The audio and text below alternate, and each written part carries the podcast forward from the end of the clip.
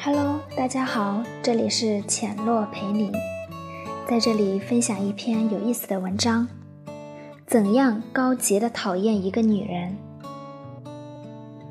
有条留言把我逗得哭笑不得。听说你是个天蝎女，我发现天蝎座的人平时最不好惹了，被你们讨厌的人下场一定很惨吧？我当时心想，作为一个天蝎女，善良。记仇、腹黑，被认为是我们星座的出场设置。但至少拿我来说，被我讨厌的人也没有什么惨的。我不会挖空心思的整他，因为那样会让我讨厌我自己。尽管开始有情绪或很生气，但终将被我拿来自省和学习。我想起另一位比我小两岁的天蝎女，我们俩聊起天来常常掏心掏肺。特别合拍。有一次，天蝎女向我吐槽他们公司的女同事，暂且叫这位女同事小花吧。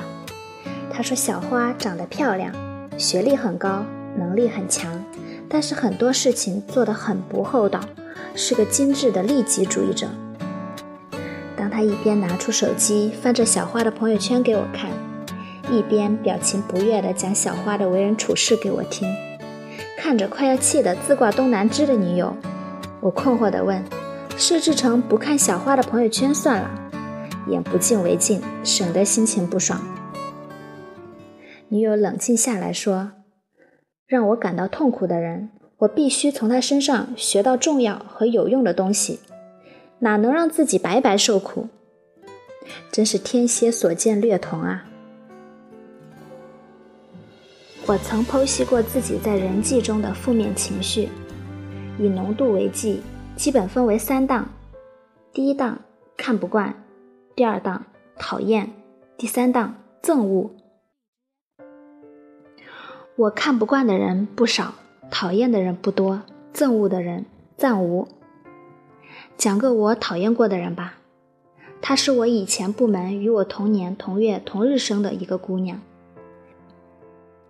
起初我俩觉得缘分妙不可言，从工作业务聊到同事八卦，从感情状态聊到私人秘密，简直恨不得拜把子。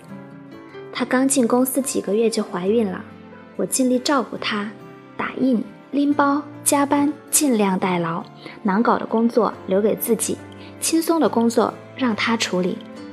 她对我的态度也从心怀感激变成理所应当。她休完产假后，我那时人生比较低潮，而她自顾自地幸福着，天天讲她公婆对她多视如己出，讲她老公对她多密如初恋，人见人爱的孩子是天使，全款买下的房子大升值。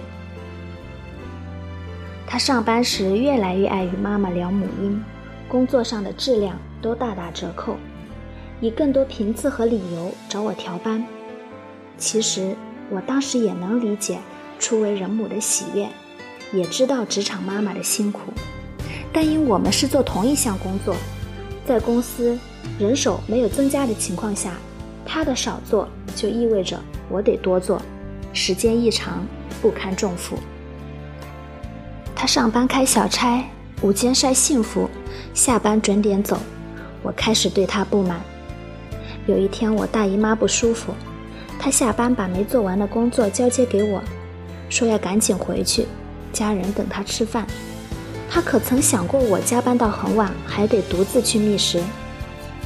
分歧越来越多，直到爆发争执。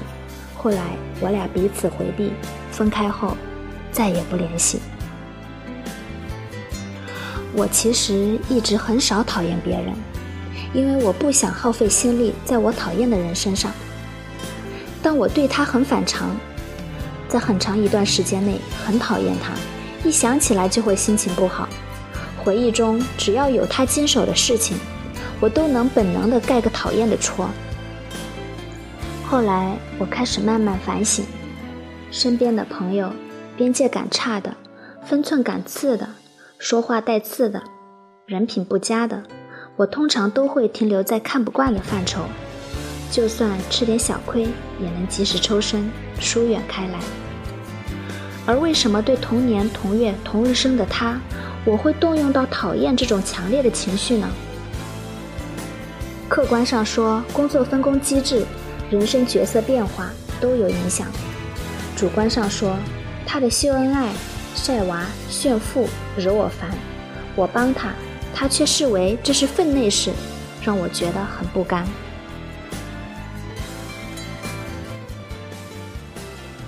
但我一直没种承认的根本原因是，我平时是个不善嫉妒、不爱计较的人。可当我脆弱低潮时，我对他的讨厌暗藏着我对他顺境人生的羡慕，也附带着对自己无能的愤怒。他的顺境与我的无能，才是句子的关键词。分开后的某天，我豁然，与其用心良苦的讨厌他。不如想想他的哪些性格塑造了他的顺境，我的哪些短板伏笔了我的无能。我拿出纸笔，写完我对他的不满之后，开始分析原因，然后找出他的优点。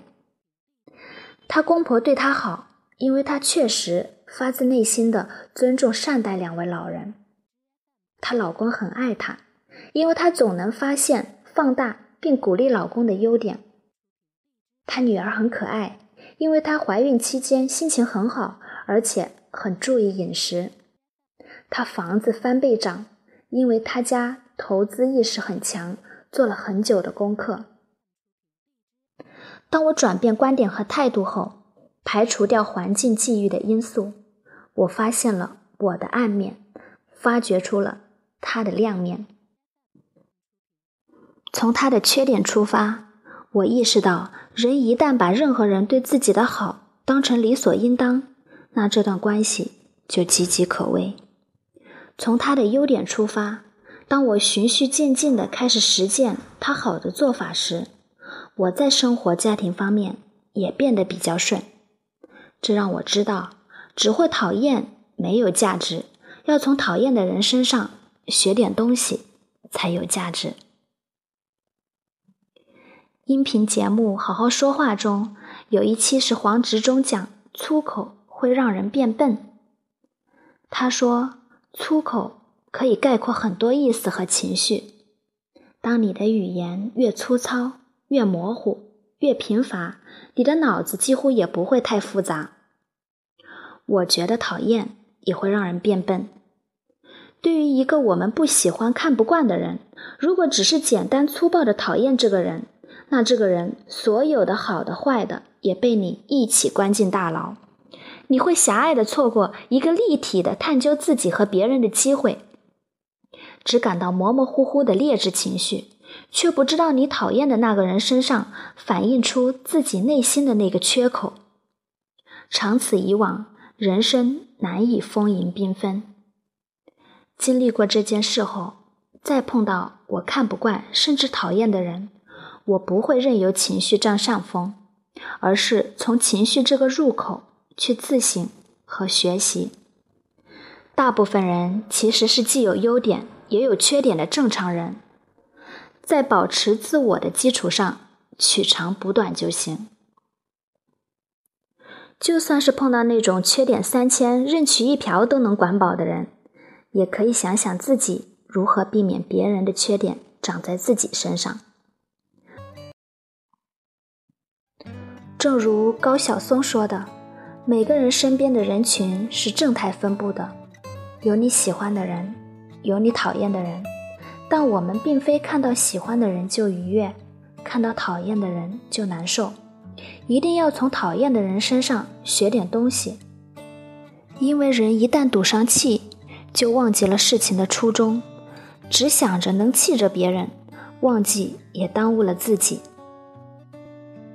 所以，我们要学会让克我的人也生我。好了，今天的分享就到这里，大家周末愉快。